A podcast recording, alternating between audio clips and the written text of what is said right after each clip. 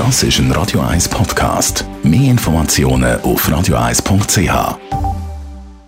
Gesundheit und Wissenschaft auf Radio 1.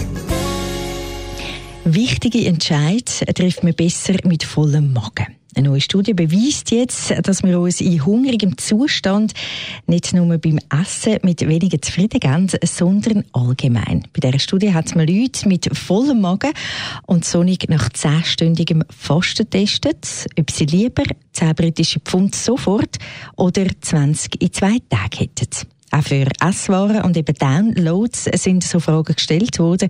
Rausgekommen dabei ist, dass die Leute, die gefastet haben, alles sofort haben wollen, ohne zu überlegen.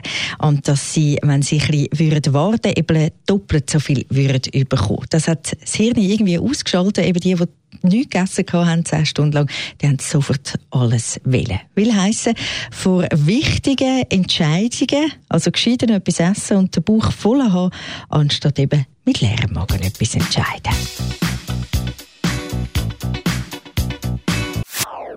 Das ist ein Radio 1 Podcast. Mehr Informationen auf radio1.ch.